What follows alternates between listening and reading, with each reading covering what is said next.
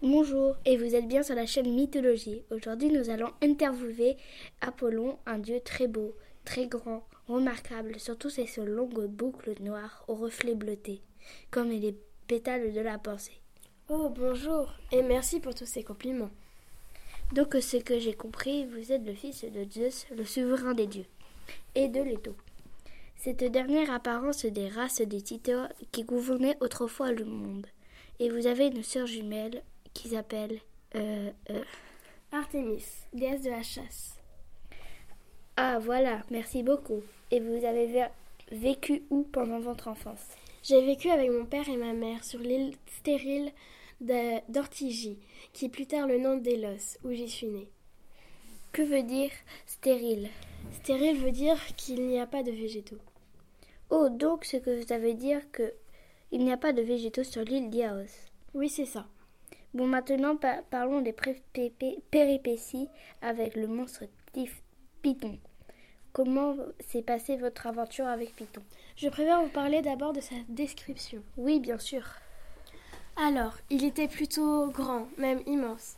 Il avait de grandes ailes de plusieurs mètres, d'énormes écailles verdâtres, une longue collerette rouge, des yeux captivant le regard de tout voyageur, une gueule immense, avec de longues dents grosses et pointues, une tête de poisson très effrayante, des oreilles longues et pointues, des griffes énormes et très sales, et puis une queue de plusieurs mètres, et en tout un corps de plus de cinquante mètres.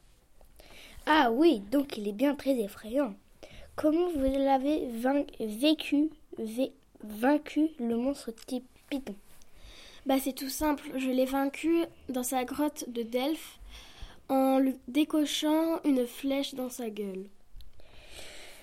D'accord, donc un vrai espoir fabuleux. Merci de vous d'avoir.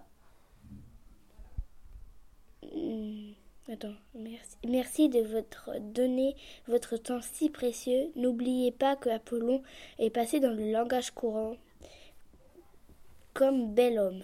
Au revoir à tous, et c'est fini pour aujourd'hui avec Apollon. Demain on se retrouve avec Hercule, et maintenant Angèle balance ton quoi. Cette émission a été préparée avec, avec les encyclopédies Wikidia, euh, Universel Junior et mythologie.fr euh, et un livre Les monstres mythologie.